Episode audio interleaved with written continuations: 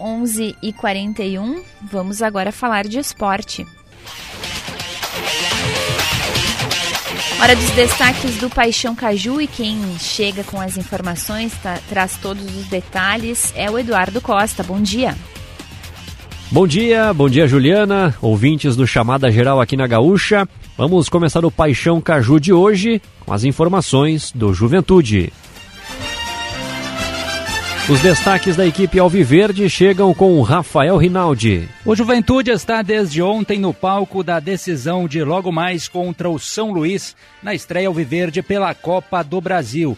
O jogo está marcado para 7 horas no estádio 19 de outubro e um empate já classifica o Verdão à próxima fase. O técnico Celso Rotti deixou um mistério no ar. Ontem, o goleiro Pegorari participou da última atividade. O jogador havia sido descartado pelo comandante Alviverde para este confronto e agora pode reunir condições de estar em campo. O clube não divulga a lista de relacionados, por isso esse mistério se mantém até minutos antes da bola rolar em Ijuí.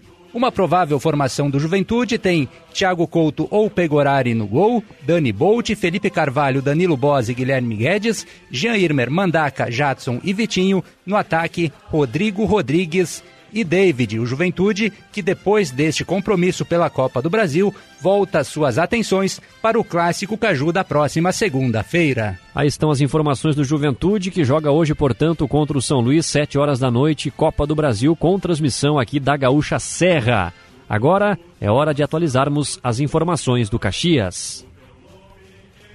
Os destaques grenás chegam com o Thiago Nunes. O Caxias realizou na tarde de quarta-feira o primeiro treinamento fechado da semana no CT Baixada Rubra. Antes da atividade, o grupo de atletas olhou vídeos do último jogo do Caxias, o empate diante do Novo Hamburgo em 1 a 1 no Estádio do Vale, junto com o técnico Thiago Carvalho. Os treinos fechados seguem agora até sábado. Ontem, novamente, o lateral esquerdo Jonathan não participou do treinamento com o grupo. Ele fez um trabalho separado com a fisioterapia do clube. E uma novidade para o torcedor Grená: o treino de domingo, último antes do clássico Caju, será aberto ao torcedor que terá acesso ao setor social. Não haverá nenhum tipo de cobrança e a atividade começa às 15 horas, mas o Caxias pede que o torcedor não leve bebida alcoólica, pois a entrada não será permitida. E ontem, a Federação Gaúcha de Futebol fez o sorteio da escala de arbitragem do clássico Caju. Anderson Daronco estará no apito junto com os auxiliares Rafael Alves e Maíra Mastella. Aí as informações do Caxias com o Thiago Nunes, Caxias que só volta a campo na segunda-feira no clássico diante do Juventude. Agora vamos atualizar as informações da dupla Grenal. O Grêmio treina hoje à tarde em preparação para a partida contra o Novo Hamburgo. Pelo esquema de segurança pública, o jogo foi adiantado para as 8 da noite de sexta-feira na Arena. O Tricolor pode confirmar a primeira colocação da fase de grupos do Gauchão nesta rodada, que antecipa o clássico Grenal. No meio da semana que vem, o time de Renato viaja a Brasília para enfrentar o Campinense pela Copa do Brasil.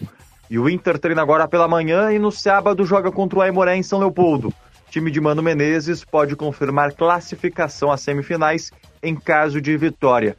E apesar de ter cinco pendurados para o Grenal, o técnico deve mandar uma equipe com força máxima. Bustos, Depena, Johnny, Baralhas e Pedro Henrique podem perder o clássico em caso de um terceiro amarelo, além do próprio Mano Menezes.